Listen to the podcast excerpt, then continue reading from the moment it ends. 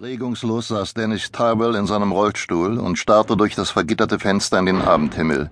Irgendwann schlug er die Decke von seinen Oberschenkeln und nahm das Buch hoch. Das Buch, das den Tod beinhaltete.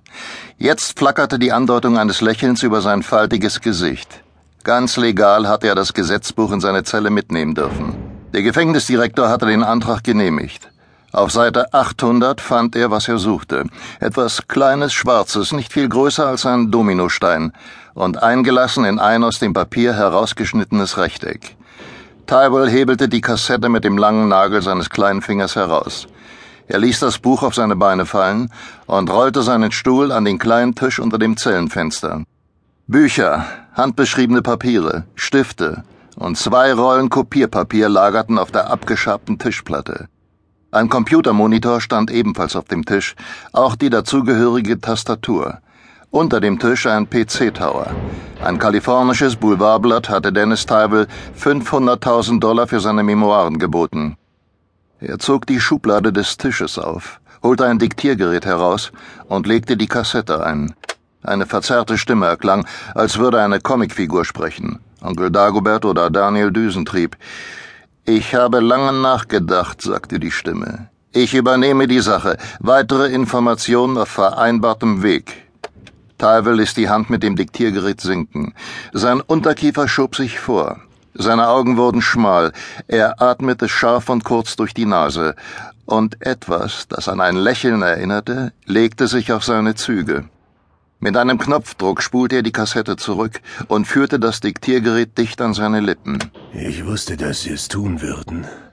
Schon als ich Sie das erste Mal sah, wusste ich, dass Sie töten können.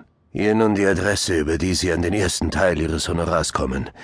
Und vor allem die Namen der Männer, um die es geht. Wir lagen auf dem Flachdach einer Tankstelle an der Flatbush Avenue in Brooklyn. Etwa 20 Meter vor uns stand ein Autokorso aus Streifenwagen, Ambulanzen und Zivilfahrzeugen des FBI. Hinter einem der Zivilwagen hockte unser Kollege Steve DiLaggio mit einem Handy in der Hand. Er verhandelte mit den beiden Männern, die vor etwas mehr als zwei Stunden die Tankstelle überfallen hatten. Bevor sie hatten flüchten können, waren die Cops aufgetaucht und jetzt hatten sich die Kerle mit sechs Geiseln unter uns in der Tankstelle verschanzt. Links von uns dröhnte der Verkehr über den Brooklyn-Queens Expressway. Hinter uns breitete sich ein großer Hof voller Gebrauchtwagen aus. Durch sie hindurch hatten wir uns an das flache Gebäude herangeschlichen.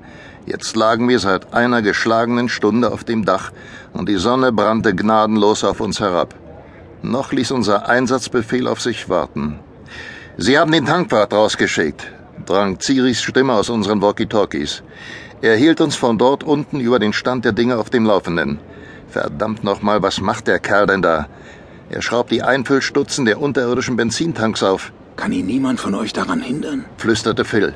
Einer der beiden Räuber hält ihn mit einer Maschinenpistole in Schach, antwortete Siri. Ach du Schande, flüsterte ich und legte mein Schnellfeuergewehr neben mir ab. Es war klar, dass eine Schießerei hier, im Bereich der Tankstelle, ausgeschlossen war. Wäre ich bloß Politiker geworden. Die Entscheidung ist abgehakt, Partner. Er hielt sein Walkie-Talkie dicht vor den Mund. Was zum Teufel machen wir jetzt, Siri? Mit gezielten Schüssen ist dir hier wohl nichts mehr zu holen. Du musst uns jede Bewegung dort unten melden, Siri, flüsterte ich ins Funkgerät. Ohne dich geht die Sache schief. Da sind wir alle dran. In dem Moment hielt der Fluchtwagen unter uns. Sie kommen. Siri sprach jetzt gepresst und tonlos. Sie schieben zwei der Geiseln vor sich her. Sie schauen sich nach allen Seiten um. Der Fahrer des Fluchtwagens stieg aus. Er war nur mit einer Badehose bekleidet, so wie die Gangster es gefordert hatten. Die Hände hatte er hinter dem Kopf verschränkt. Rückwärts gehend und mit immer schneller werdenden Schritten entfernte er sich Richtung Straße. Sie schauen nach oben, ihr seid für sie nicht zu sehen. Siri sprach hastig und leise. Jetzt sind sie draußen. Jetzt, jetzt! Wir schnellten hoch und sprangen. Im Fallen registrierte ich zwei bewaffnete Männer, vor ihnen eine Frau und ein weiterer Mann, die Geiseln. Ich kam mit den Füßen auf den Betonboden auf, rollte mich ab, auf die Geiselnehmer zu, schnellte hoch, während die Gangster herumwirbelten, die Waffen hochrissen, in meine Richtung.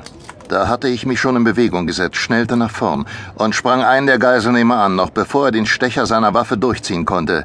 Es wäre unser aller Ende gewesen. Während ich den Gangster von den Füßen riss, hoffte ich, dass auch Phil es geschafft hatte. Ich hörte jedenfalls keinen Schuss, schlug meinen Gegner mit einem Handkantenschlag die MP aus der Hand.